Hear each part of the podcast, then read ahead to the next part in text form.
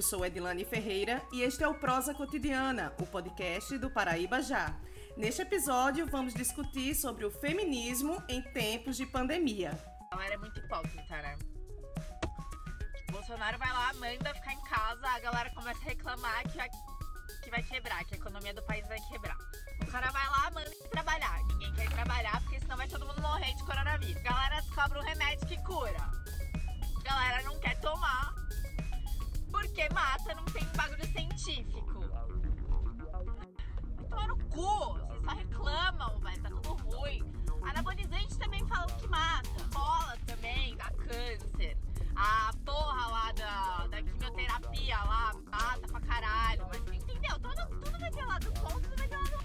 Mas tá todo mundo. Ninguém fica feliz com nada, meu. Aproveitei pra falar isso aqui no carro, porque se eu falar em casa, eu vou continuar brigando com a minha mãe sobre. Ai, cada opinião só por Deus. Gente, eu não tenho nada contra as pessoas que estão me xingando. Só que assim, eu, eu prefiro separar é, mulheres femininas e feministas. Eu odeio as feministas. Podem falar o que for, detesto. Prefiro que não me sigam e me xinguem. Pode fazer o que quiser. Agora, mulheres femininas eu gosto. Já é uma coisa diferente. Já apoia homem. Coisa que as meninas que estão vindo me xingaram, né? Tá bem longe de apoiar homem. E eu amo os homens. Esse episódio é um pouco diferente. Não vou fazer um preâmbulo, nem uma análise, até porque dessa vez tenho de volta aqui comigo as presenças mais do que ilustres, sábias, donas da porra toda. Tatiana Valéria, do Paraíba Feminina. Seja muito bem-vinda, Tati. Oi, Edilane. Oi, Mabel. Que honra estar mais uma vez aqui. Adorei participar do primeiro.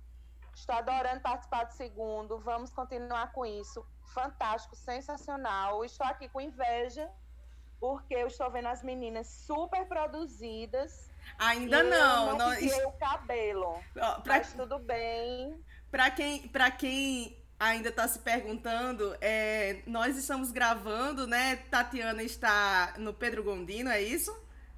Isso. Eu tô aqui na torre, estamos fazendo uma chamada de vídeo, estamos aqui nos olhando, né? E eu estou em Belo Horizonte. E aí eu-. Ex- exatamente, eu ia justamente chamar a Mabel Abreu, dessa vez acertei de primeira seu nome. Graças a Deus. Jornalista, fotógrafa, digital influencer, maquiadora. Direto de Tudo Belo isso mesmo, Horizonte. Tudo. Direto de Belo Horizonte. Oi, gente, tudo bom com vocês aí na Paraíba? Como é que estão as coisas? Oi, Tati. Oi, Edilane. É um prazer Oi. novamente. É inenarrável estar aqui com vocês. Né? Este programa aqui é um, um baluarte dos comentários femininos. Eu estou aqui amando, amando mesmo. Pode chamar Vocês assim, sabiam? Continuar. Vocês sabiam que o episódio que, que vocês participaram da última vez foi super ouvido, principalmente pelos homens. Pois é, eu Oh! fiquei, eu, eu fiquei sabendo aí de uns, de, uns, de uns comentários, né? Bem positivos, inclusive, do, do nosso programa. Os homens gostaram de ouvir, gostaram de ouvir umas verdades, inclusive. Bacana. É bom, é bom. É bom aprender, né? Exatamente. É bom aprender. Bom, meninas, eu, nós abrimos aqui o podcast com uma garota que viralizou nas redes sociais nessa última semana com essa fala um tanto quanto infeliz. Né? Pelo menos na minha opinião, é um pouquinho infeliz. Um pouquinho, né, Um Tati? pouquinho foi. É, É, um pouquinho então, foi- eu, eu, inclusive, antes do podcast começar, eu perguntei às meninas se alguns comentários que eu ia fazer poderiam soar um pouco agressivos demais. E, assim, a gente chegou à conclusão que sim.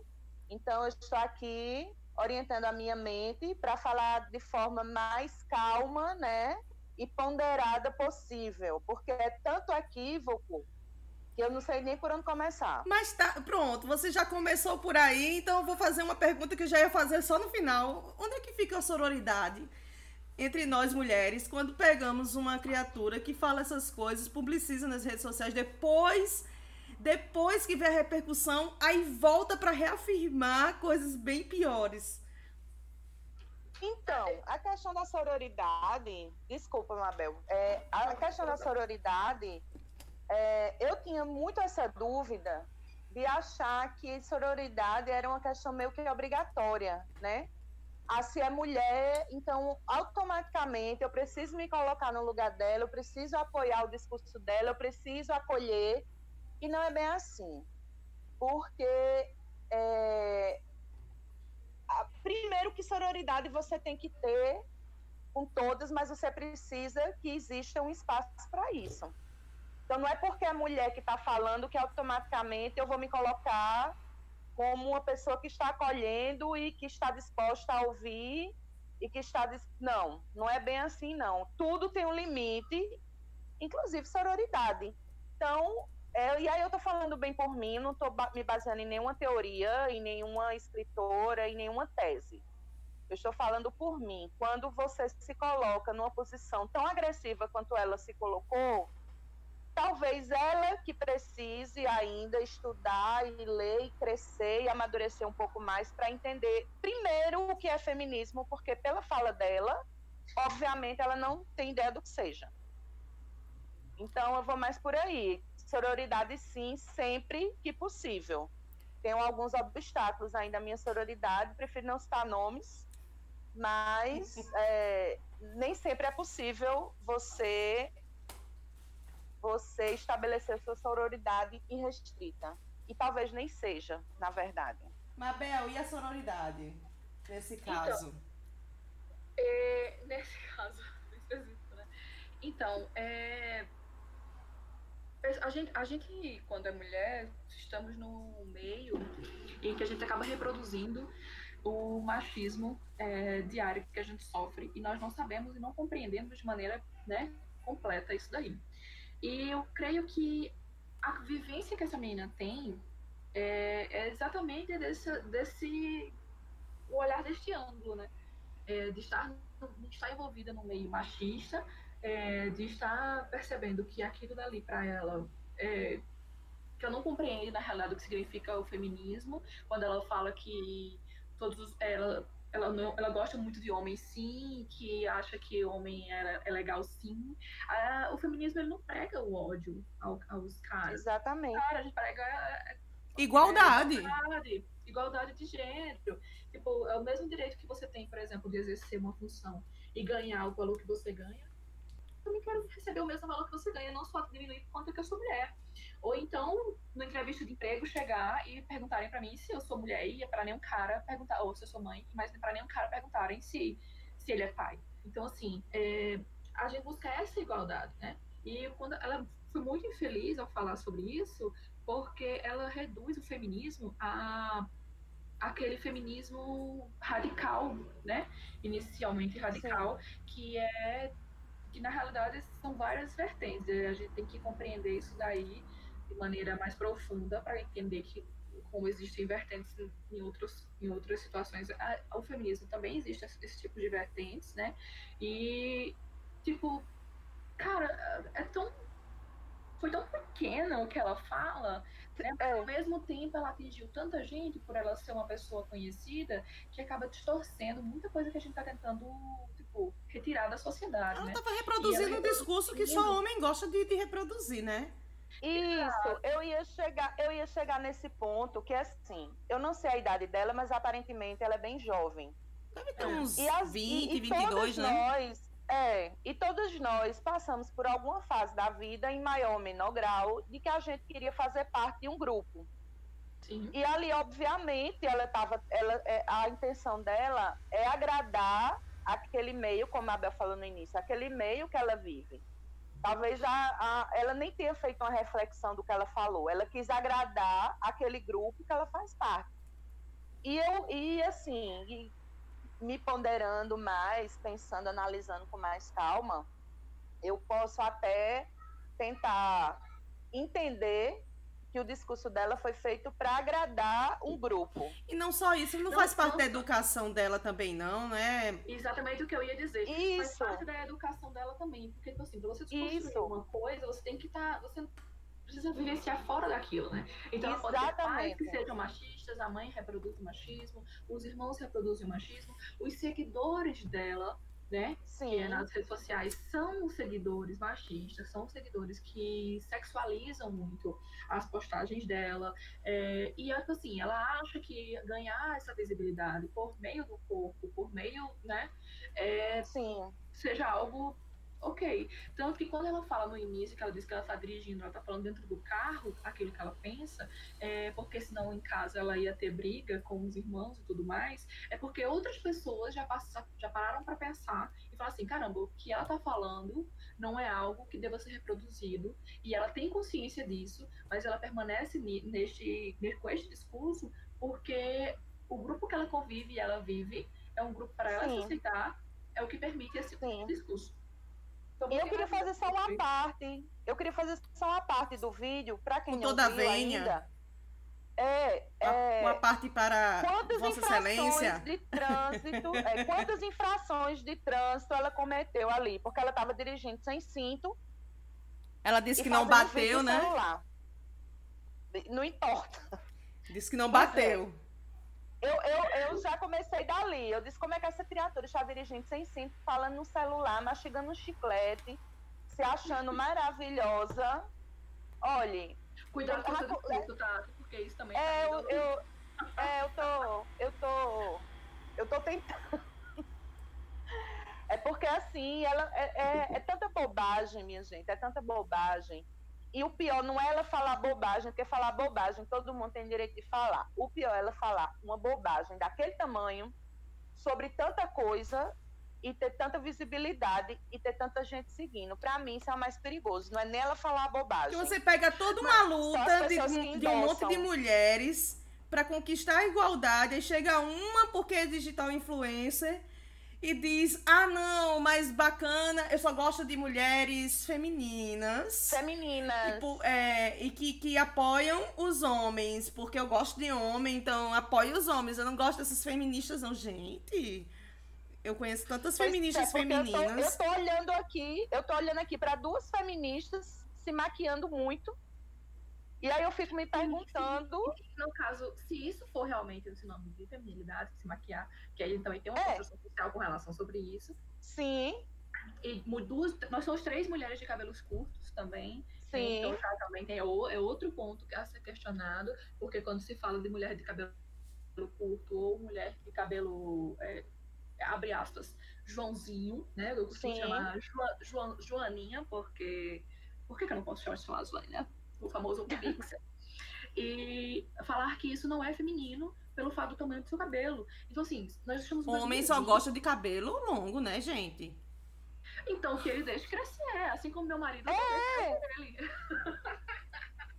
Se ele quiser deixar o cabelo crescer, ele pode. Agora sim, depende do modelo, porque eu tava olhando aqui umas, umas fotos antigas e nem todo cabelo grande de homem é bonito, gente. Vamos ajeitar o corte. Pode deixar o cabelo crescer, mas corte bonitinho para ficar legal. Ah, mas aí eu vou. Eu mas aí eu, eu tô... vou contestar você. Não. Ah, não. Agora você tá sendo opressora.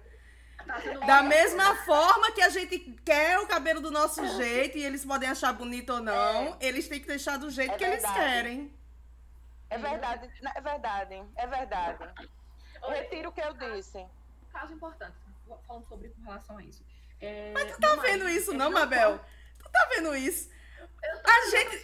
Tatiana Valéria impondo o, o, o padrão nos homens. Eu, eu vivi no mundo em que uma mulher iria impor disso... o padrão nos homens. O nome disso é vingança histórica. eu retiro está reproduzindo discursos machistas. Vamos lá. Eu retiro, eu retiro, eu retiro o que eu disse. eu tô brincando, meu, meu mulher. Marido, meu marido, ele deixa o cabelo dele crescer e a barba dele crescer, né? E aí, tipo assim, ele não eu corta bonito, a barba nem o cabelo. Não. Ele não corta a barba nem o cabelo há quatro anos. Eita, e... Jesus. É, exatamente. E aí, quando a gente foi casar, eu falei pra ele assim, ah, por que, que você não corta a barba só pro casamento? pra ele ficar organizadinha, né? Você não vai tirar a barba, você vai só cortar a barba. E aí ele me jogou um tapa tão forte na cara que até hoje me dói. Que ele falou assim: em algum momento eu pedi pra você modificar a sua imagem por mim. Vrá. Então por que, que você tem que, por que, que eu tenho que modificar a imagem por você?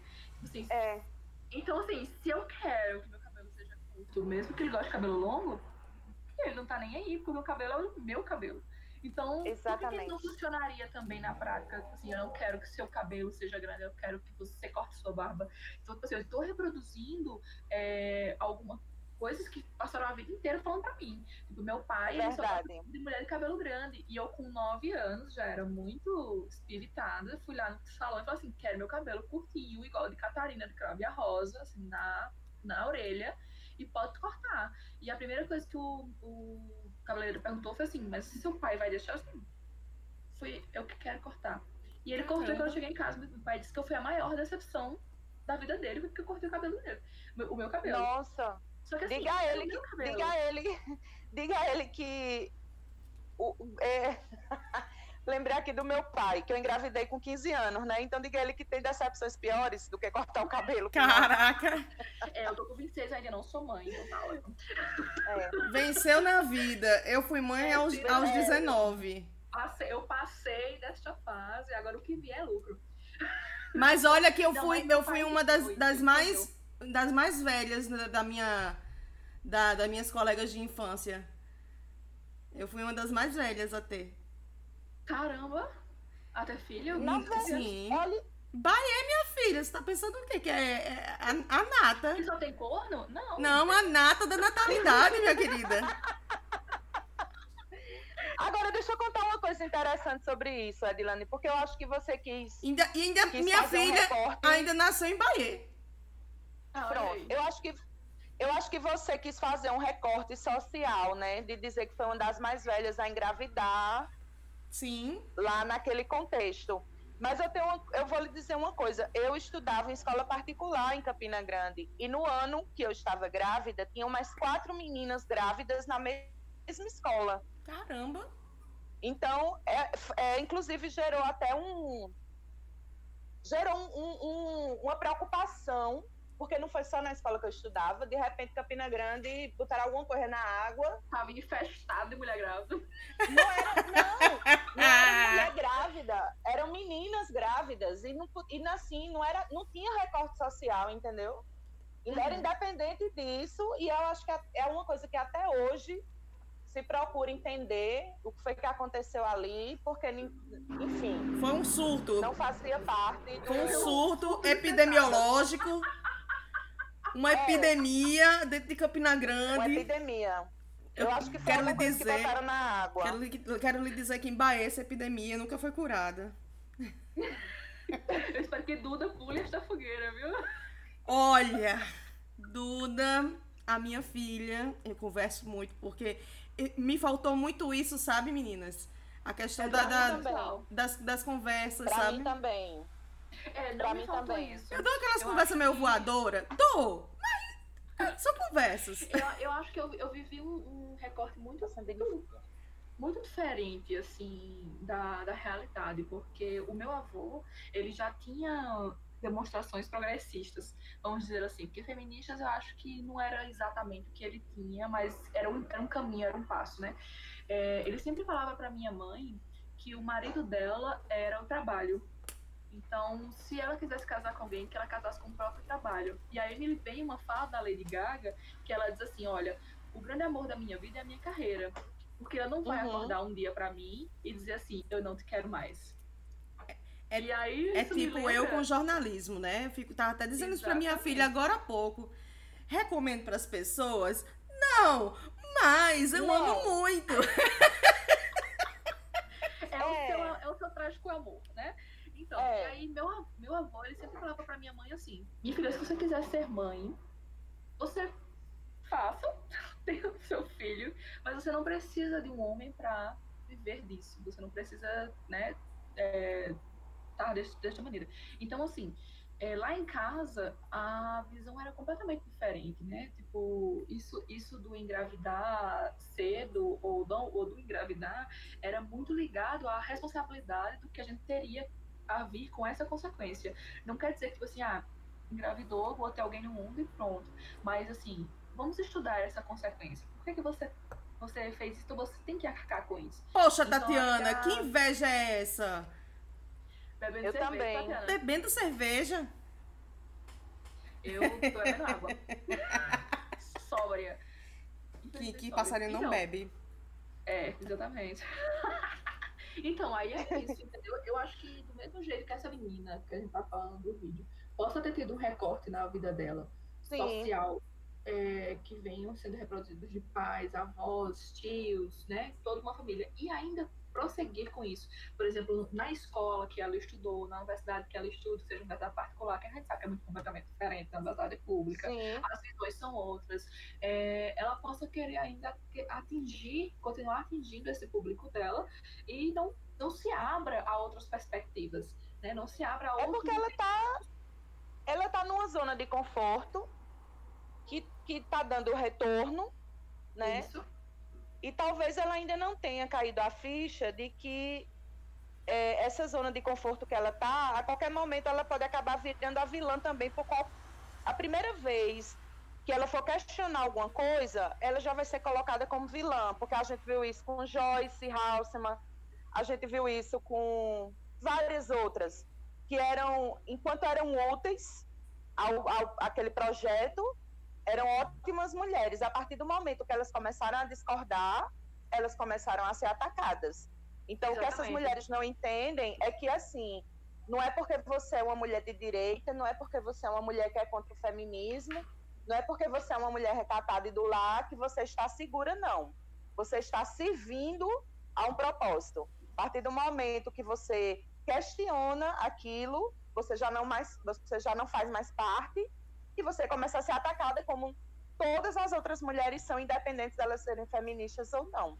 É, e assim, quando ela coloca que ela odeia o feminismo, ela esquece que a quantidade de direitos que ela tem para poder falar isso que ela tá falando Sim. em rede nacional foi conquistado por outras mulheres. Então, assim. E por conta é, do feminismo, né? Feminismo, reduzir o feminismo a não se, se depilar, a, a cortar cabelo curto e ou ser lésbica ou bissexual, isso é tão pequeno que faz com que imaginem que ela não saia de casa ou que ela não tenha acesso à informação, porque não é possível. É, mas é a bolha. É, ela está dentro da bolha e não, não, não quer sair da bolha. E aí, ó, o mais preocupante, o mais preocupante para mim no vídeo, assim, num contexto macro, Lógico que é preocupante esse posicionamento que ela teve ridículo com relação ao que é feminismo ou não, mas num contexto micro, que é a realidade que nós, nós estamos vivendo hoje, preocupante ela abrir a boca e dizer que a pandemia é uma gripe, é uma, é uma gripezinha, Sim. e que, poxa, é, encontraram remédio, mas o brasileiro não quer tomar. Por quê? Porque mata, mas anabolizante mata, Coca-Cola mata. Não, é, é uma criança. Aliás, eu não digo que é uma criança, não, porque eu tenho duas crianças e eles não são tão estúpidos. Ai, eu ia dizer eu isso. acho que é.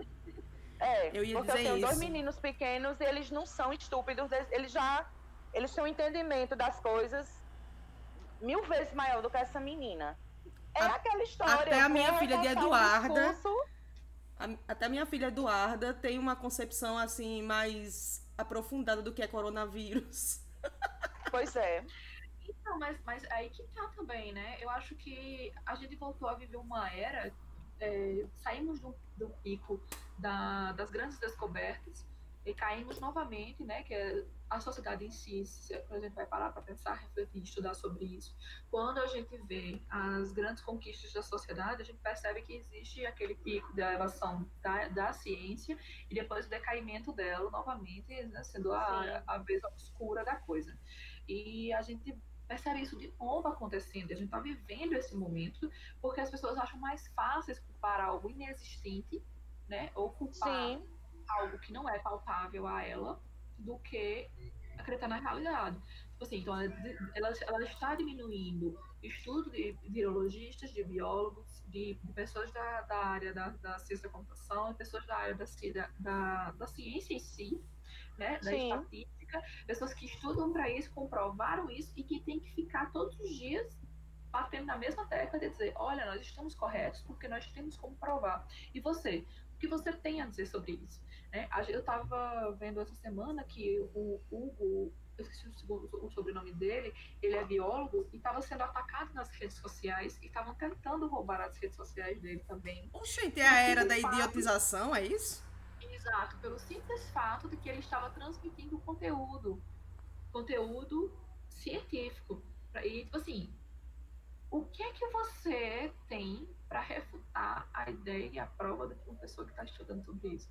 Então, tipo assim, as pessoas reduziram ao ponto, ao simples ponto, né, de cegar ah, do que é mais fácil. Porque tipo, assim, é muito mais fácil você con- continuar fingindo que o seu presidente está correto e você acreditando Aham. que ele fala, do que você ir atrás e buscar um conteúdo de qualidade, um conteúdo que realmente lhe, lhe interesse, que lhe fale sobre a verdade.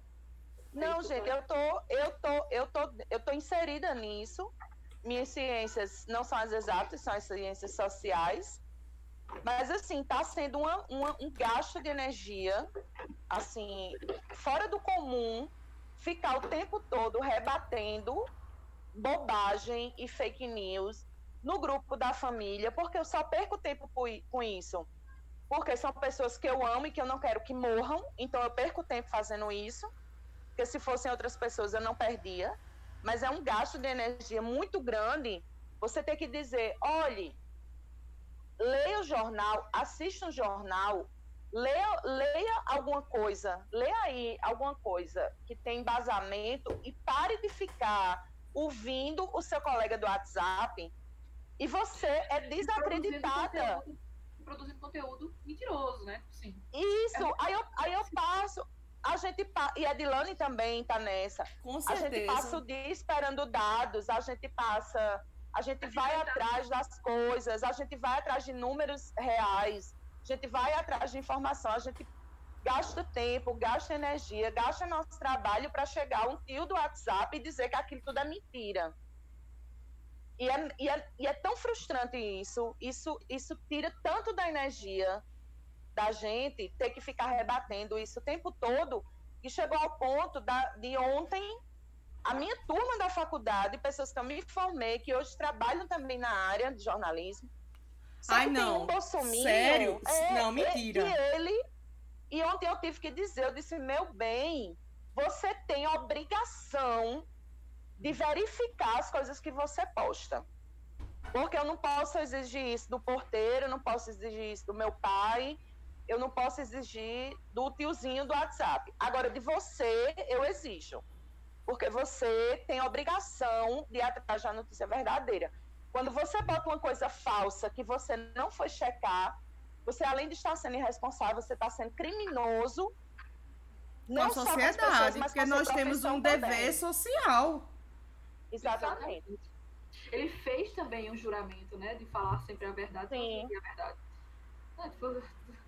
É, é ver. E assim, eu. Ai, a gente tem. Ai, nada mais triste do que jornalista terraplanista, meu Deus. É. Eu não tô, eu não tô Eu falando mal da minha categoria, não. Eu amo de paixão, mas eu porque tem mal da uns. categoria. Mas tem uns que merecem. Eu não sei o que acontece, gente. Eu não sei o que acontece com. O que, que aconteceu nesse meio tempo?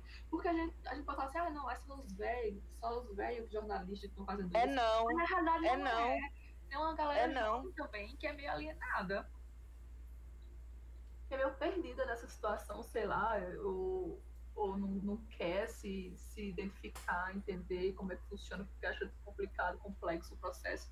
Ou porque o que é mais conveniente, talvez seja porque seja mais conveniente, né? É muito mais fácil. Pois é. É- é a questão- procurar pela verdade. É a questão é essa, é sempre a conveniência, porque você você está dentro de um conforto e você está rodeado de pessoas que que aceitam o que você fala, é muito é muito fácil, Com certeza. é mais prático, é mais simples, sabe?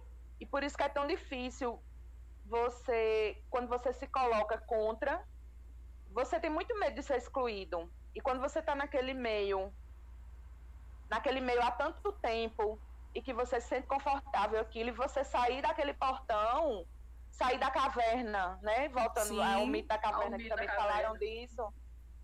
Você tem medo de sair da caverna. Você não sabe o que é que tem lá fora. Você tá preso Ai, no gente. escuro, com fome e com frio. Mas Você, você pelo menos sabe você- o que tá lá. você suscitou o mito da caverna e eu adorei, né? Porque nós iniciamos a semana com o Bolsonaro querendo demitir Mandetta. E quando ele, o Mandetta fez a primeira coletiva após esse, essa, essa informação, ele, ele para dar uma alfinetada no presidente, ele falou que tava, aproveitou o dia que ele não trabalhou, né? Que foi a segunda-feira passada, para ler o mito da caverna. Que bom. Cara, Bolsonaro nunca vai saber, nunca vai Claro que não entender. entendeu. Ele estava procurando quem era Platão, quem era esse esquerdista, petista. Safado. É, Mas, gente, olha só. Repara só numa, numa informação.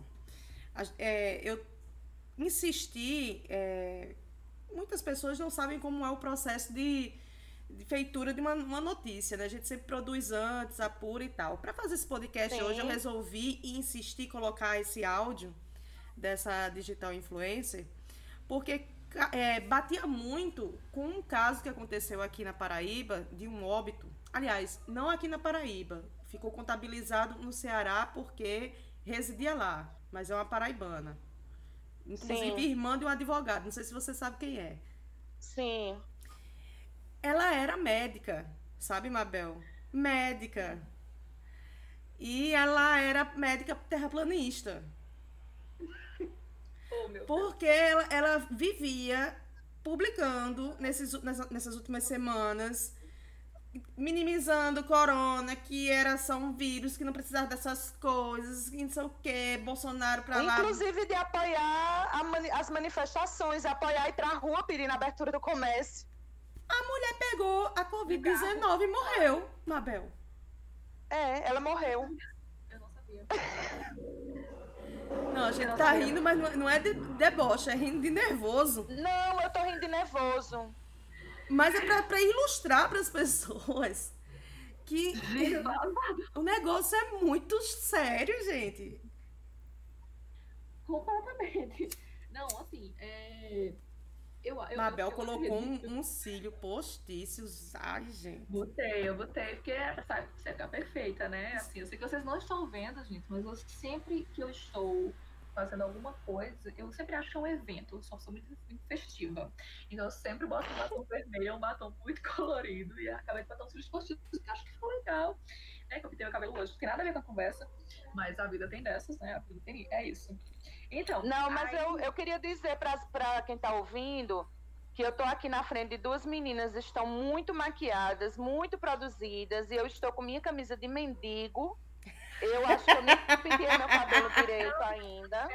Isso é eu uma só tô fazendo isso porque não tem ninguém me vendo, né? Isso é calúnia. Agora se preparem, quando eu for pro vídeo, aí vocês vão ver uma pessoa com batom. Eu acredito. Eu acredito. Ei, voltando a falar sobre o assunto da pauta, uma coisa que eu achei muito interessante, assim, um caso muito específico, né, de um machista, agressor, estuprador, inclusive, que esteve no BBB 2020. É, Sim. foi Aquele que se chama Prior, né? ele chama-se Felipe Prior, que esteve participando do momento histórico do BBB, bateu recorde né, mundial, com mais de um bilhão e meio de votações Sim. é para você ver como é fácil você é, permanecer no mesmo grupo de uma pessoa que você passa a mão na cabeça, não passa pano, literalmente. Inclusive, eu tava porque torcendo ele é pra ele, gente. Vocês querem. isso, de. Tá? Eu tava tor- Misericórdia. Eu tava, mas não sabia, não. Quando eu soube, eu fiquei chocada. fazer- Ó, deixa eu fazer uma meia-culpa aqui, porque é o seguinte, quando tiraram ali os homens, aqueles machos todos, e ele sobrou, e como ele se aproximou e foi a pessoa que acabou acolhendo o Babu, que é o meu best friend, que é o que eu tô torcendo, eu ac- acabei que gerou uma simpatia em mim, e pelas falas de Priol dentro do programa, ficava parecendo que ele estava querendo realmente aprender. que Porque ele tava realmente escutando as meninas. entender, Que ele estava. Isso, que ele começou a fazer um, um trabalho de escuta mesmo. Sim. E eu estava com antipática a ele. Uhum. Inclusive, inclusive eu só não votei nele porque Eduardo Bolsonaro e Neymar fizeram campanha para ele no Twitter e eu disse eu não vou endossar Neymar nem Eduardo Bolsonaro. É complicado. É. É, aí quando ele saiu. Tu tem limites, né? que- é, que saíram aquelas. Quem tem limite é município. Que quando saiu, que quando saiu aqueles as, as denúncias de estupro, eu confesso que eu fiquei muito chocada, de verdade. Confesso eu Porque- não fiquei chocada, mas o que eu queria falar era uma, Eu fiquei. frase, uma frase muito pontual que ele fez no programa. Que ele disse assim, é, quando o Manu falou sobre sororidade, o Manu Gavassi falou sobre sororidade e as- ele não sabia o que era, é, depois Sim. ela foi explicar para ele o que era e tal. E aí ele olhou assim para ela e falou assim, mas nem todo mundo sabe o que é isso. Por que você fala como se todo mundo soubesse o que é isso? É, você, isso deveria ser ensinado nas escolas. Uhum. Fecha aspas. Essa é a única frase que eu salvo da vida e carreira de Prior. E, e eu concordo plenamente. Eu concordo. gente- Total. Trocasse aquela, aquela disciplina inútil de é, educação religiosa, né? Porque religião a gente já tem no seio do lar, com pais e avós levando pra igreja, né? É, isso não é para ser papel da escola, não, eu acho. Concordo. Então, e tipo assim, até, a- até que ponto o meu feminismo chega? Ele chega lá na favela, ele chega na mulher preta que tá lá na favela, ele chega, ele chega naquela mulher que não sabe o que tá acontecendo, mas que só sobrevive e abre aspas, mulher de malandro gosta de apanhar, fecha aspas. Ela realmente gosta, porque ela realmente não entende. É, Olha, apoio deixa eu mostrar. a Djalma Ribeiro, sim, que tem medo do feminismo negro. Um excelente livro, inclusive. Tô pra comprar. Indico, indico. Ganhei de presente hoje, fiquei muito feliz. Tô pra Pois comprar. é, e aí que tá, é, quando a gente olha assim, essas, essa garota do vídeo que fez é, toda essa propagação inútil, né? Essa fala, e, e não infeliz, mas essa fala ridícula, né? Para poder conseguir Sim. o público dela e permanecer com o público dela, a gente percebe que a mulher que tá lá dentro da casa dela trabalhando, por exemplo, se ela tiver alguém que trabalhe lá na casa dela, vai acabar reproduzindo isso daí porque acredita, mesmo que a ideia dela, mesmo que a realidade dela seja diferente, mas ela acredita porque, tipo assim, se essa pessoa que tem conhecimento tá reproduzindo isso daí, Então ela tá certa. então isso é verdade. Exatamente. Então, você olha, você olha e fala assim, cara, se o meu presidente, que é o meu presidente, quer dizer, não o meu, porque eu não votei, jamais votaria ele não, hashtag. Nem Pelo eu. amor de Deus. Ele nunca é, tá reproduzindo um, con- conteúdo de dizer que é apenas uma gripezinha, que é apenas um resfriado e que pode ser, pode ser curado com cloroquina, pelo amor de Deus. Ele tá indo contra todos os, Eu estou mandando fazer hidroxicloroquina. ele tá indo contra todos os, os, os ministros dele, tá indo contra todos. Então assim, a gente Menos percebe Paulo Guedes. quanto- menos Paulo Guedes, é. A gente percebe quanto ele é pequeno diante disso tudo, porque os governadores que estão tomando a frente de tudo. Também se não Gente, fizer, todo mundo não- morre. Ele, olha, se quem, quem perdeu tempo essa semana para assistir os últimos vídeos dele, com aquela claque que fica, aquela claque que fica em frente ao Planalto, né, o Palácio Planalto esperando ele passar, ele está visivelmente Trans. alterado mentalmente. Transtornado. É como o Marco está- Antônio Vila está fala, chama ele de quê? De psicopata, né? É, ele está visivelmente transtornado. Ele não está mais.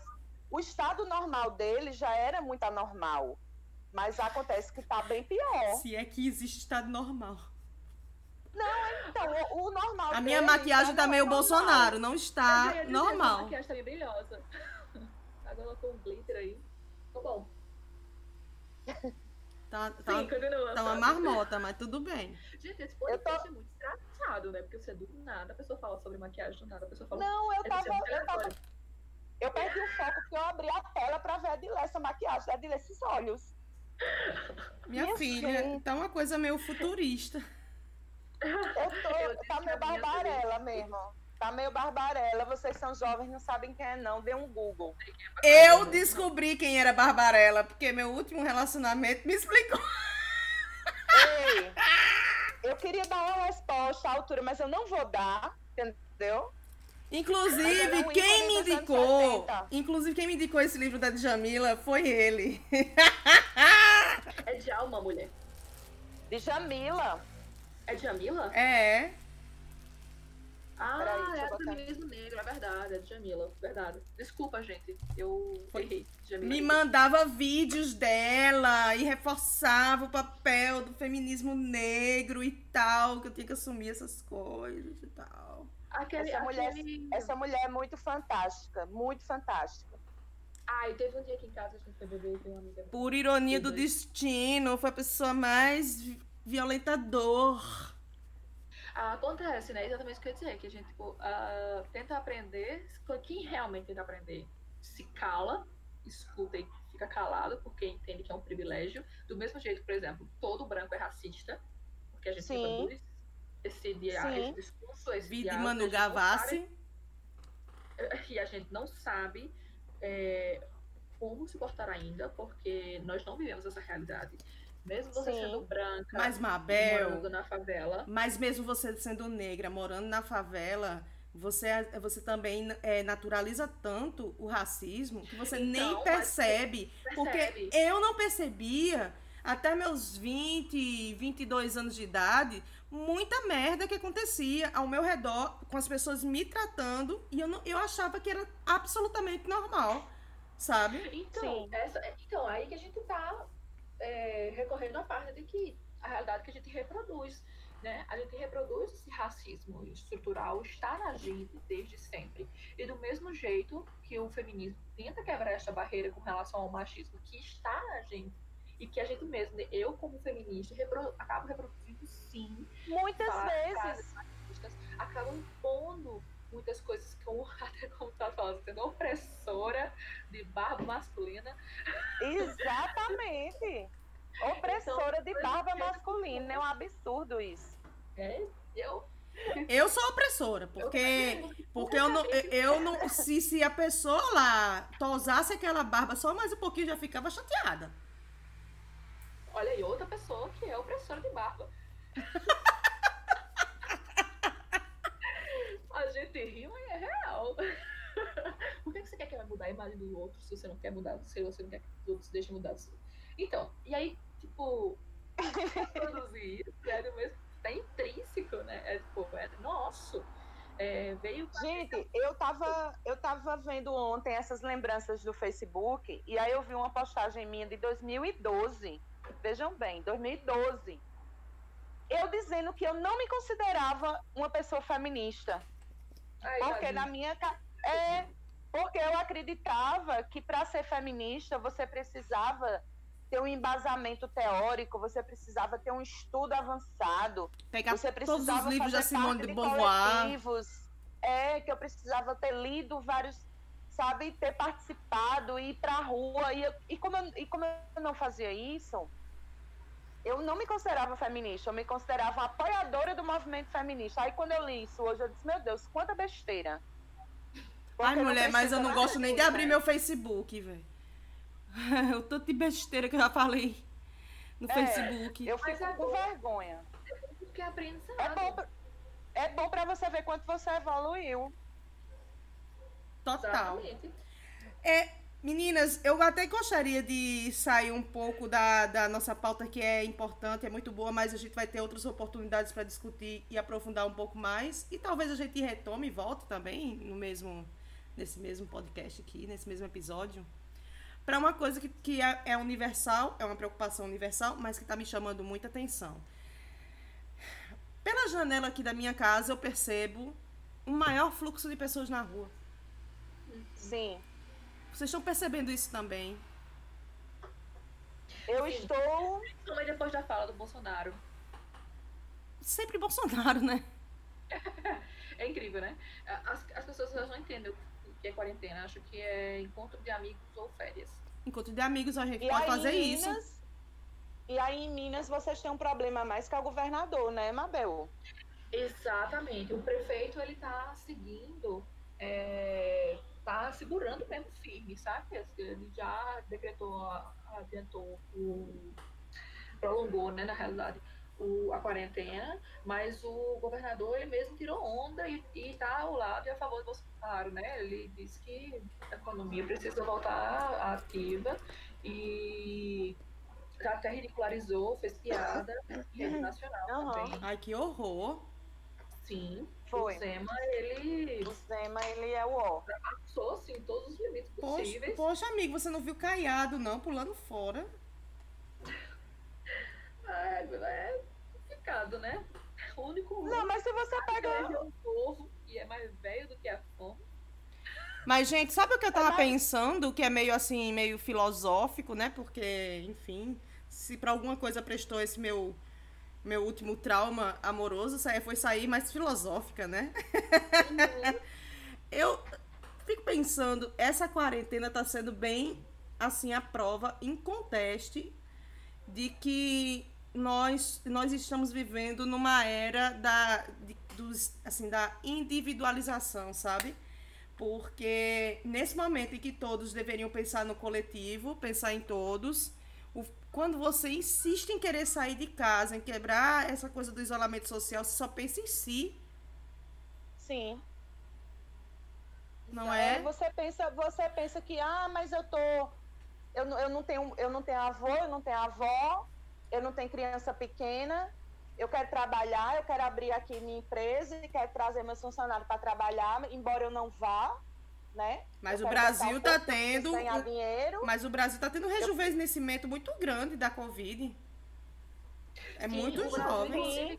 Conta das atitudes dos prefeitos e dos governadores, eles conseguiram manter, né, a, a reduzir, na realidade, a, a onda de crescimento do Covid, exatamente porque não, não foi tardia como nos Estados Unidos, onde Trump também fez toda aquela questão, aquela relação de continue na rua, continue trabalhando, a gente precisa permanecer aqui, e eles já estão batendo recordes que era da Itália e da China, Sim. mais de mil pessoas morrendo por dia. E a probabilidade é de que mais de duas mil pessoas morram por dia nos Estados Unidos. Então, assim, Aquela cena dessa semana das Sim. valas em Nova York foi lamentável. exatamente, É. estão abrindo valas, né? E histórica, né? Histórico mesmo. Como assim? E o, e o, e o grande problema. O grande problema é o seguinte, que não é o problema, mas assim, quanto mais a- as- as normas de contenção e de isolamento elas funcionam, menos pessoas adoecem, menos pessoas morrem, o que dá a entender que o isolamento não é necessário porque tem pouca gente adoecendo e pouca gente morrendo. Que é, o, que é a minha visão aqui na Paraíba. E aí eu vou chegar nesse ponto, porque a gente é real, a situação de subnotificação na Paraíba é real. Isso acabou gerando um dado que a letalidade do coronavírus na Paraíba é muito alta. Ela fica em torno de 12, 13%. Por Você quê? pegou do Porque o Paraíba já. Casos... Eu, eu fiz essa matéria de noite, gata. Pois não, foi Paraíba já que pegou do. Paraíba Feminina. Agora que eu. Exatamente. Inclusive, para atualizar neste momento, nesse exato momento, hoje, dia 11, às 19h15, o Brasil chegou a 1.154 mortes com corona. Mil? Pronto. 1.154 mortes. E aí, esse, esse, esse, esse baixo número de casos confirmados na Paraíba, o que é que, o que, é que, o que, é que passa para a população? Tem pouca gente adoecendo. E aí as Então, pessoas vão para a rua.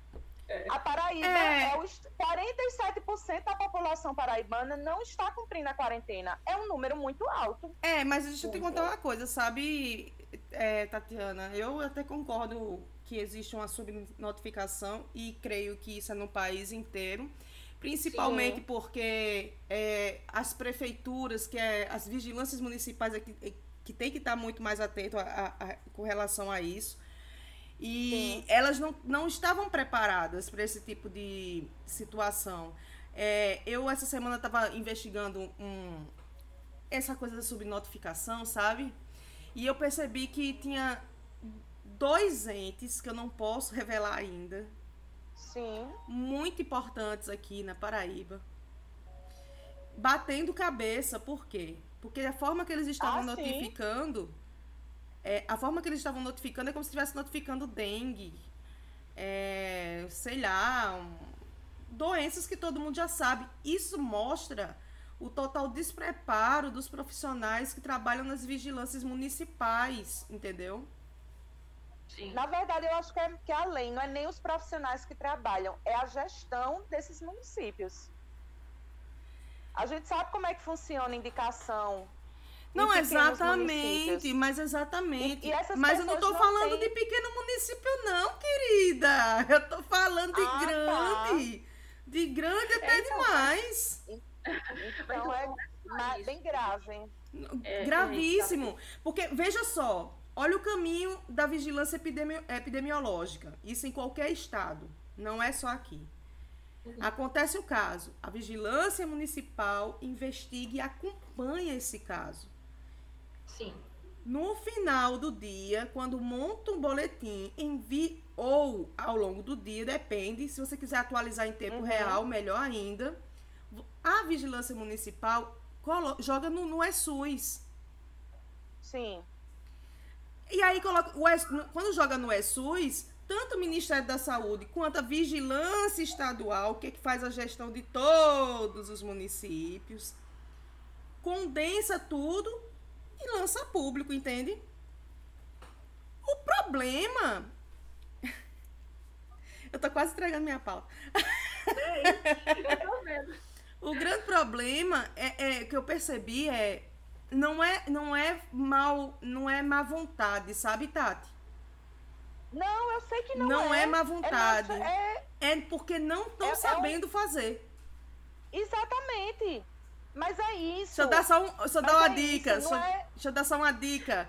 Um, Ai, um, um painel. O painel da, da, dos boletins epidemiológicos sobre Covid-19 da Prefeitura de João Pessoa saiu do ar hoje. Reflita. Eita! muita coisa, oh. assim, batendo, muito, muitos erros, entendeu? Não só isso também, né? Então, a maioria dos casos, tem muitos casos, inclusive, de pessoas que estão sendo enterradas ou botadas como no, no diagnóstico. Eu vou até falar um exemplo para vocês. Com, pneumonia, né? Não com Covid. Sim, com H1N1.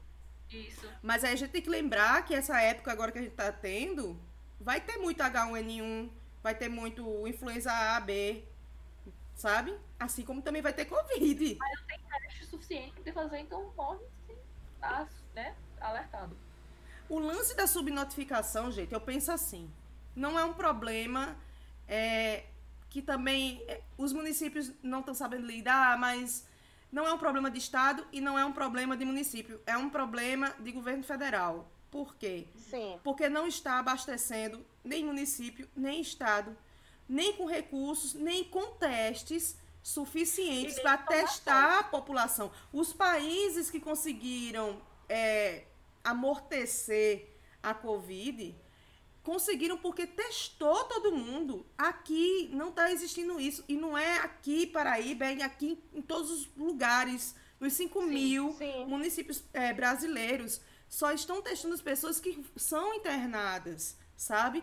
Ah, mas porque não tem teste suficiente. Então tá cabendo o quê? Para você ver como é, é grave esse, esse, essa briga entre Bolsonaro e Mandetta. Porque eu, eu acredito que se Mandetta pudesse, ele pegava, comprava um monte de teste e mandava para todo mundo testar. O problema é que Bolsonaro ele não tá querendo. Entendeu? Claro. Mas também, também, também tem um fato da briga pequena, né? Que é a briga política. Ah, mas os governadores não estão do meu lado, então o problema deles, eles que se virem. E essa briga é tão. É, e assim, é muito. E por que, que o governador é, pega um recurso que tem e compra por si só o, os testes? Comprou, beleza. Mas, na, mas assim, o grande medo agora, por exemplo, é comprar da China. E aconteceu o que aconteceu na semana passada da China, da China simplesmente dizer não, Trump, eu prefiro dar para você porque aquele maluco do Bolsonaro ficou falando merda contra a gente. Exato. A gente, a gente tem um ministério o, o, o, filho dele, o ministro da Educação, ficam fazendo troça.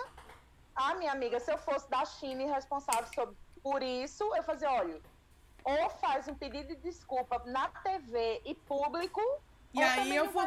Porque se a gente não presta, por que, que vocês, querem, vocês querem nossos produtos? Exatamente. Uhum. Exatamente. tu- vocês estão vendo como é, é muito é muito complexo, tá sendo muito complexo assim pra gente, que não é só o querer, porque tipo, eu vi o consórcio Nordeste querendo Sim. fazer independente de Ministério da Saúde, juntar os centavos que Tanto tinha e comprar. compraram, Eles, compraram e ficou retido, né? O pessoal da Bahia lá que fez o. Gente, falando de consórcio Nordeste, por que é que já não aproveita a situação e o Nordeste já fica independente, hein? Porque eu teria que Já voltar. podia aproveitar. Pre- precisa do plebiscito, né, querida? Se o plebiscito fosse votado só pela galera da região sul, já conseguiu o separatismo. Aham. Pois é, Eita, Dilane acho que xenófoba. quer. Eu total nesse sentido. Eu volto pra garantir minha cidadania. Como é? Então você faça aí, você faça aí a lista dos, dos mineiros que você considera legais pra gente aceitar aqui, viu? Sim, Eu sei que tem muitos, eu sei que é a maioria, inclusive. a maioria. Deixa eu é contar pra verdade. vocês Eu como certeza Paraíba. que é a grande maioria. Deixa, eu- deixa eu contar pra vocês como Paraíba é retaliada e é discriminada. Vocês acompanharam ontem que o Ministério da Saúde liberou recursos para os estados, né? Sim. Dentro dos estados nordestinos, a Paraíba foi o que menos recebeu recurso. Paraíba Eu recebeu vi. 11 milhões. Aí você pega Sergipe, Que é menor, menor, não, menor estado do Nordeste. Eu não vou nem falar de população, né? Que população idem. Sim. E recebeu 24 milhões. Alagoas, que também é um dos menores estados do Nordeste, recebeu 16 milhões. Esses dois estados que eu citei, eles estão tendo menos casos de Covid-19. Menos casos, Mas olha, menos mortes. de- Me- menores falar. populações, menor território geográfico e ainda recebe mais do que a Paraíba. Eu vou pegar esse seu gancho e falar de uma coisa que eu publiquei essa semana, eu acho que foi na sexta cedinho, que existe, estão fazendo um ranking de transparência em relação a políticas públicas sobre coronavírus no país. A Paraíba ocupa o décimo lugar, ao lado de Amazonas e de. Não, de Roraima e de outro estado que eu não me recordo agora. Mas Alagoas e Sergipe, eles não estão nem pontuando, porque eles não apresentam dado nenhum. Então, se você ligar uma coisa com a outra, vai ver que ah, não é que Alagoas não tenha caso e que Sergipe não tenha caso, não, porque a gente sabe que tem. É a galera tá não- escoando, é? Exatamente. Aí, ah, ó, esse estado aqui que não tá fazendo alarme, que não tá indo contra, eu sei, sei lá o quê, eu sei lá o que que passa na cabeça de quem faz a gestão de recursos desse país, sinceramente. Mas eu consigo fazer, eu consigo ligar esses pontos, sabe, e achar aí uma, uma, uma média, sabe, um, um- um- denominador comum. Cê- e eu acho isso lamentável, porque é, a Totalmente. Paraíba é, é independente de gestão, é, independente de governador, CA ou CB, a Paraíba é um estado pobre. Uhum. A, esta- a Paraíba é um estado pobre. E a Paraíba está apresentando dados, assim, deveria ser a distribuição por proporção. Por proporção. Isso, justa. Que, que é isso? Querem exterminar a Paraíba? Diz logo. Né? Aquele povo de Paraíba. É. O que é Paraíba no Sul? É a personificação do Nordeste, do Nordeste ignorante. E é, é o Paraíba. Ai, é o Paraíba gente. que vai pro Sul para ser pedreiro ou empre- empregada doméstica. É a Isso- personificação. Isso é a maior verdade, viu? A minha, a minha prima, vou até falar algo de foro íntimo, né? Ela tinha um sonho de ir pro Rio de Janeiro e tal, viver lá, trabalhar. E ela queria ser cabeleireira. Quer dizer, ela é cabeleireira hoje, mas enfim, ela foi pra lá, fez curso, se especializou, mas ninguém aceitou ela, ela trabalhando como, como cabeleireira lá no Rio de Janeiro. E ela preta, né? Sotaque forte, né? Ela acabou sendo empregada doméstica. E ela ficou é, uns 10 anos lá trabalhando como empregada doméstica, juntou um dinheirinho e quando voltou para Paraíba já voltou fazendo um comprando assim, equipamentos, né, para para montar o salão de beleza dela. Hoje, graças a Deus, ela tá lá em Bahia, né, trabalhando com isso. Mas assim, ela queria, ela queria ter feito isso por lá, sabe? Sim. É muito frustrante, porque na cabeça das pessoas, o melhor lugar sempre é lá, né? É, claro. Mabel, você que tá morando aí. É que, é que as pessoas vêm visitar João Pessoa e querem morar aqui. Então. Ai, Brasil. Vou nem comentar sobre isso, né? Porque a gente aí já entra em outro. Então, é, então, então, é, Mabel Abreu, você que sabe que há um grande fluxo de jornalistas mineiros aqui em João Pessoa. Diga-me, uhum. diga-me aí como é o inverso. Como é o inverso? Caramba, aqui é, é uma João Pessoa. Mentira. Maior. Não, eu não tô brincando. Aqui, se você sair da região central, é, assim, Belo Horizonte. Acabou Belo Horizonte, todas as laterais de Belo Horizonte é considerada como zona rural. Sério? Sério. Sério? Bem sério. E é rural, que eu digo assim, rural mesmo. Caraca. Um assentamento em café. Juro a você. Aqui não, aqui não tem essa valorização. Chocada. É, eles valorizam muito com relação à área de tecnologia. É, tanto que a sede da Google no Brasil é aqui, no, em Belo Horizonte. Sério? E, uhum, sério. E Chocada. eles têm bastante investimento com relação a startups de, que, que tratam né, uh, de tecnologia, toda a área de ciência da computação, TI, é, do pessoal que mexe mais com segurança, criptografia, essas áreas afins é, eles ganham muito bem. E é uma cidade realmente muito boa se morar, apesar do trânsito. Mas saiu daqui, saiu dessa área, você meio que é basicamente ninguém. Caramba! É, eles, Nossa. assim, o salário de jornalista aqui realmente é um pouco maior do que aí, mas pelo custo de vida, acaba sendo basicamente a mesma coisa. Porque se você ganha um piso salarial de jornalista, sei lá, R$ 1.500 na Paraíba, aqui não passa dos 2.500, entendeu? Caramba! Sim. Pois é. Não é algo tão assim lindo. Aí eu pensei que era tão sul maravilha aí, querida. Aqui ainda não chega a esse ponto.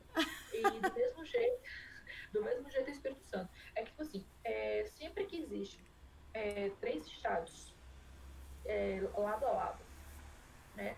O do meio Sim. nunca cresce, que é sempre a realidade. Tipo, Rio Grande do Norte, Paraíba, Pernambuco. Pernambuco é um grande estado, Rio Grande do Norte é um grande estado, Paraíba não é tão grande assim, né?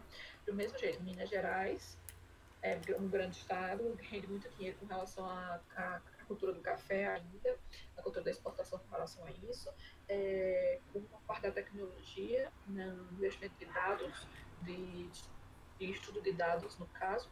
Aí vem o Espírito Santo, que, tipo, sobrevive, né? Eles têm portos, vivem dos portos e algumas coisas nessa área, mas é tipo uma Paraíba no meio. E vem São Paulo, que é São Paulo, né? Uhum. Mega. E do mesmo. Aí vem o Rio, que agora está em decadência. Literalmente. Inclusive, eu li até um, um artigo essa semana falando assim: o Rio ainda vivia dos tempos de glória e ainda tenta passar essa imagem dos tempos de glória, né, que não existem mais. E com todo o processo e tal. Mas a gente vê que até o, o, o, o governador do estado do Rio de Janeiro está melhor do que o governador do estado de Minas. Caramba! Ao Covid, né? Não, o, o prefeito o prefeito do Rio, né? Do Rio Capital, Crivella. Gente, como é que um carioca tem coragem de votar no Crivella, de eleger um Crivella? Ah, o carioca votou no Bolsonaro, mulher, sabendo quem é Bolsonaro desde Pirraim.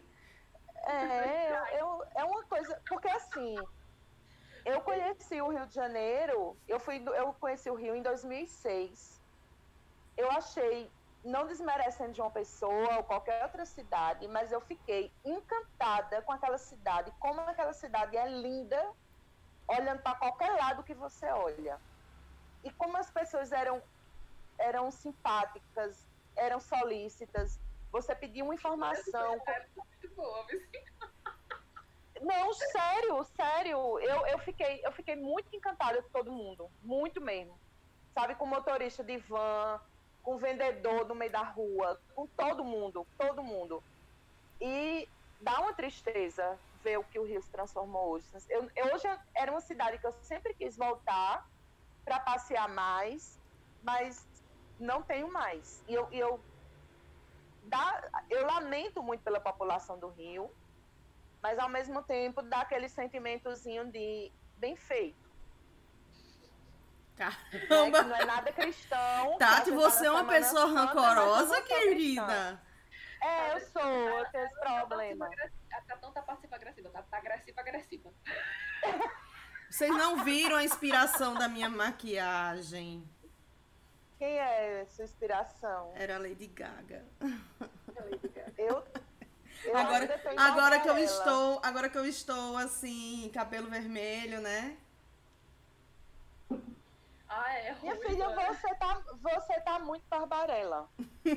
A única diferença é porque Barbarella era Gene Funda e você é Dilane Ferreira. Porém, você está Barbarella. A própria. Vou botar aí. Eu quero que você tweete isso para poder dar um RT. Black Power, a versão Black Power de Barbarella é Dilane. Bom, como continuo sem saber quem é Barbarella, porque eu ainda não buguei. Você é... dê um Google, por favor. Vou bugar, vou bugar, vou bugar. Mas, é... sim, continuando sobre nossa pauta, né? é importante, né? Por que estamos aqui? Tem uma última pauta que eu quero falar com vocês, que é remanescente do nosso primeiro, do nosso primeiro encontro. Sim. Por favor, Sim. termine sua linha de raciocínio. Hashtag, hashtag medo. Agora eu sei quem era a Barbarella, a Queen of the Galaxy. Yes, ela. Azul. Tá vendo a cara dela? Vai, Adilane. Puxa. Já posso ir pro, pro último tema? Já. Aí, Nós falamos sobre algo interessantíssimo no último podcast que gravamos e pessoas ficaram chocadas, hum. né? Sobre, hum. sobre a questão das mangas. Sim, a história de chupar manga. Sim, sim. Pessoas ficaram chocadas repercutiu. demais. Que bom. Que bom. Isso é, mostra que a gente tocou na ferida. Exato, Eu, exato. Gente, porque choca tanto a gente falar sobre essas coisas? Porque mulheres direitas não falam sobre sexo. E quando mulheres se juntam para falar sobre sexo publicamente, causa esse espanto. Porque Graças mulheres não podem falar sobre isso. Eu sou mulher de esquerda.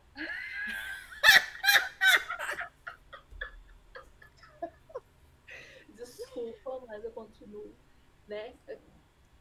Esquerdista mesmo. Né? Exato. Desde sempre. E ficaram é chocadíssimos. É ficaram é chocadíssimos. Choca.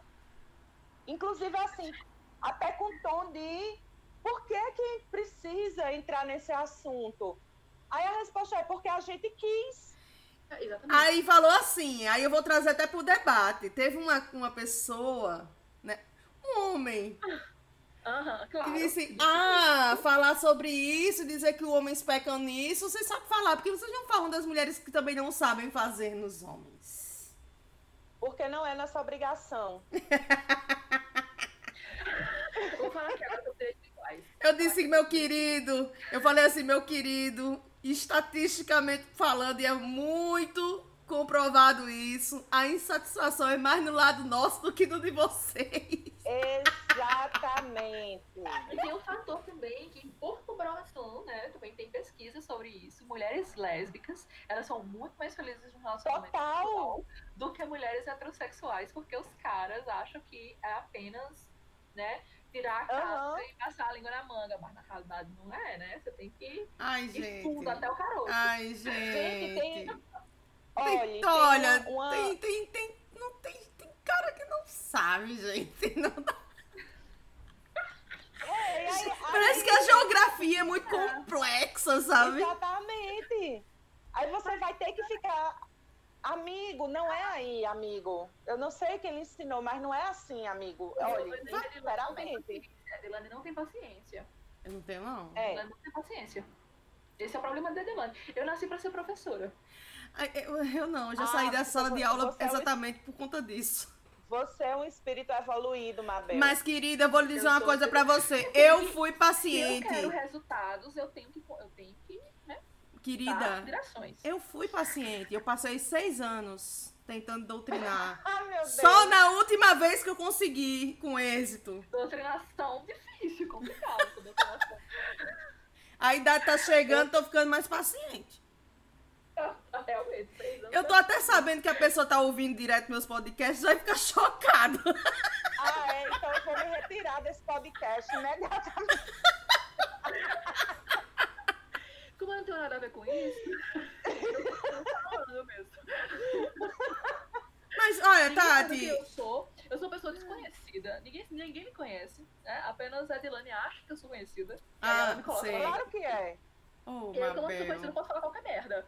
Aí é perfeito pra mim. Mas, é, é, meninas, eu, eu, fiquei, eu fiquei espantada como impactou, porque a galera ouviu, é, 90% das pessoas que botaram pra tocar nosso episódio ouviu até o fim.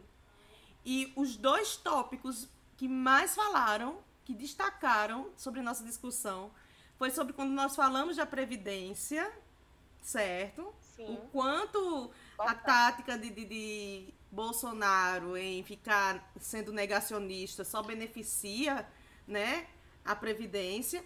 E essa história da manga, eles ficaram chocadíssimos. Como Olha, assim? Sabe o que eu acho? É que a gente utilizou um, um exemplo diferente do que eles estão acostumados a ouvir. Exemplo, Isso. Todo, todo macho acha que é como chupar da doninho. Ah, eu consigo lamber o É. Danoninho no final de língua, mas na realidade não é, bebê. Exatamente. E muitas mulheres não dizem que tá errado. Elas preferem fingir. Claro. Aí é um problema, porque aí ensina errado, aí, aí cresce, né? Aí se torna menino torto e não aprende. E quando chega lá. E no outra, final, gente, a gente tava na- forte já, fica A gente tava-? É, a gente estava nessa discussão no começo do podcast, é, quando a gente falou, a gente não conversa sobre sexo quando é, cri- quando é, quando é menina, quando está entrando na adolescência. O que você aprende na escola é aquilo de anatomia. E, E olha, e olha, olha, olha, E lá. olhe lá. E o que você acaba. É É, e Que E é, é uma surpresa aprendendo- muito grande, por exemplo, achar o clitóris, porque nem na, nas aulas de anatomia disseram. exato. Não disseram nem que isso existia. Não tem assim, tipo assim, é, descreve aí passa lá, e aqui tá. Ok, isso aqui. Por quê? Porque o clitóris ele é unicamente, unicamente para dar prazer feminino. E quem Olhe, quer saber de um órgão que unicamente serve pra isso? E nós fêmeas femininas, as fêmeas, femi as fêmeas mulheres, né, as fêmeas humanas, são a única espécie animal do mundo, do planeta, que tem um órgão que só serve para dar prazer. Exatamente. Olhe o privilégio. E eu acho que vem deste privilégio Chocadíssima!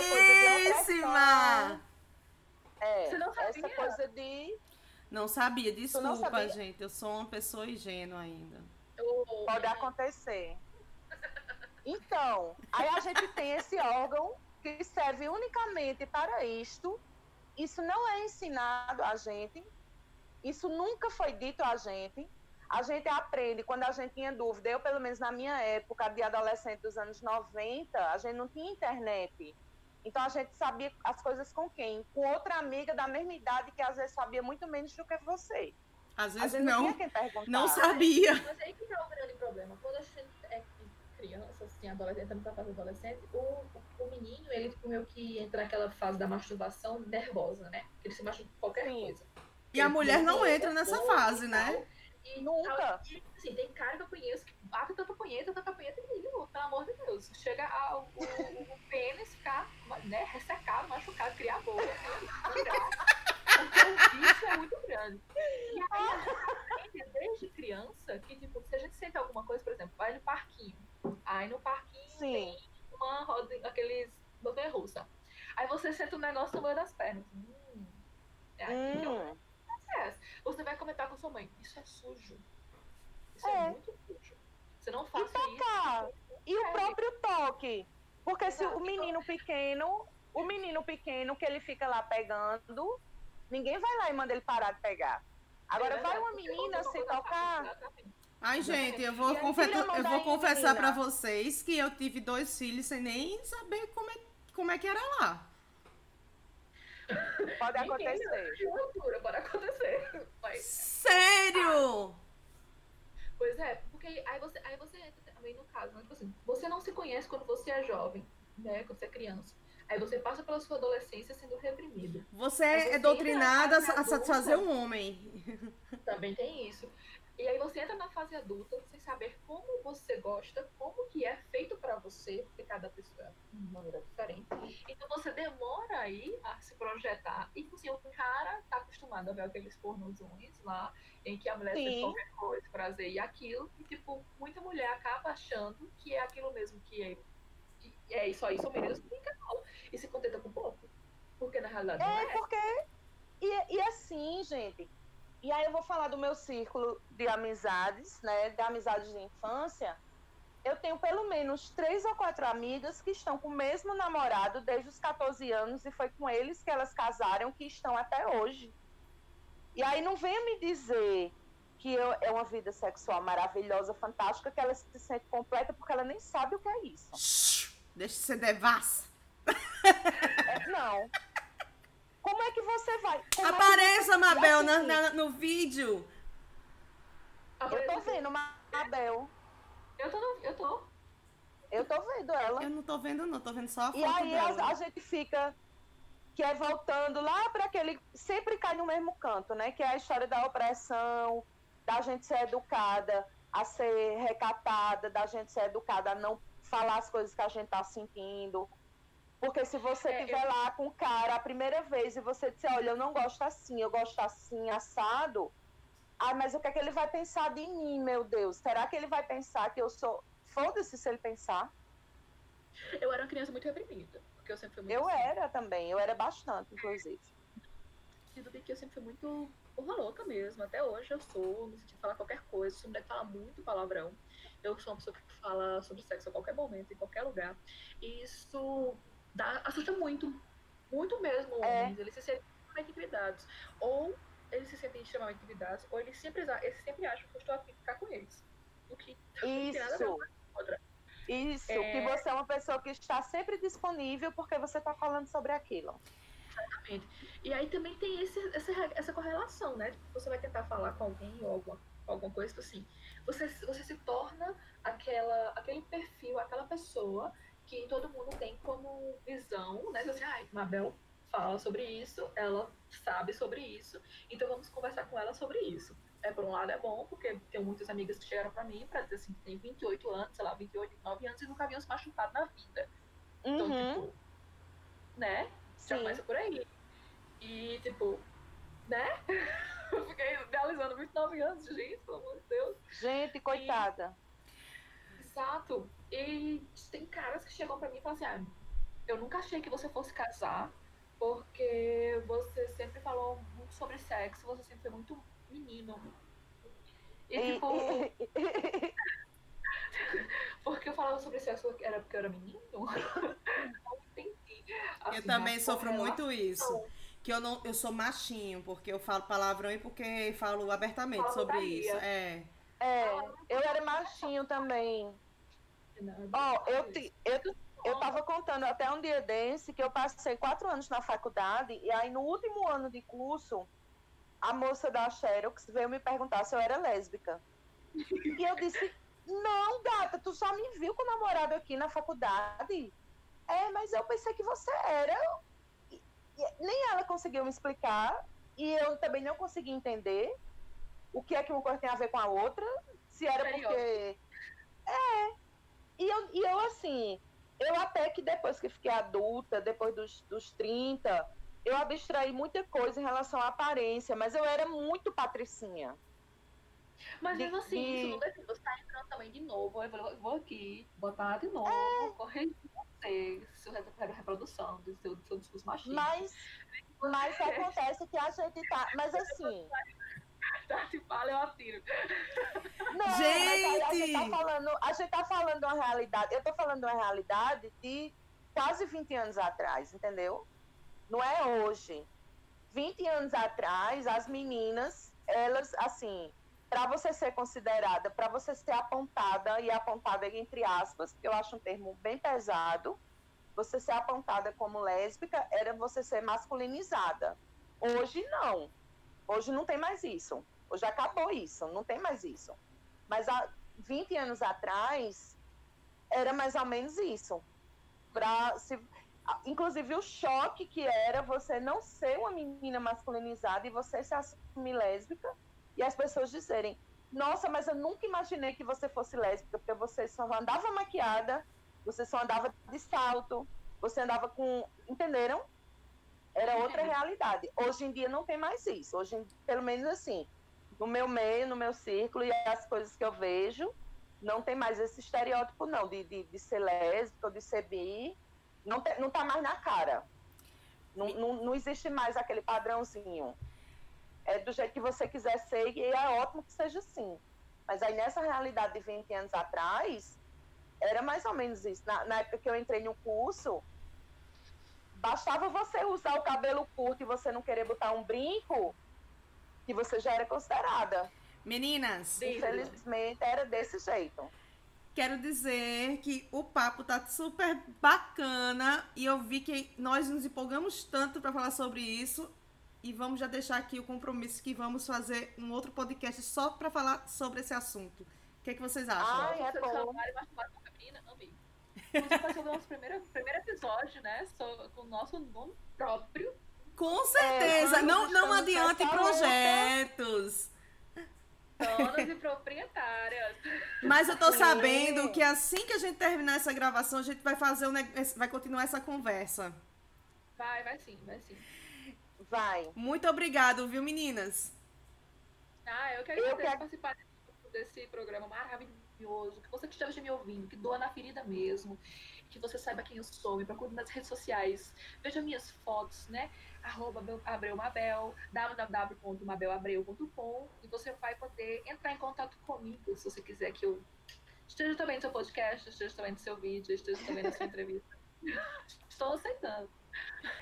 Gente, foi uma honra compartilhar esse momento de novo com Edilane, com Mabel. É sempre muito divertido. A gente leva muito a sério o que a gente fala, mas a gente se diverte. Então, estou esperando a próxima.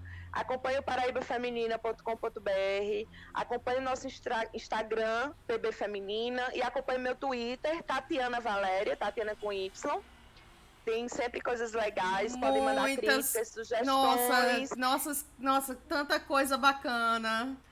Muita coisa bacana. Se mandar insulto, eu vou apagar sem ler, então é melhor não mandar para não perder tempo, né? Mandem só coisas legais, críticas, sugestões. Estamos sempre abertas a ouvir. Mas sejam carinhosos, porque ela é agressiva.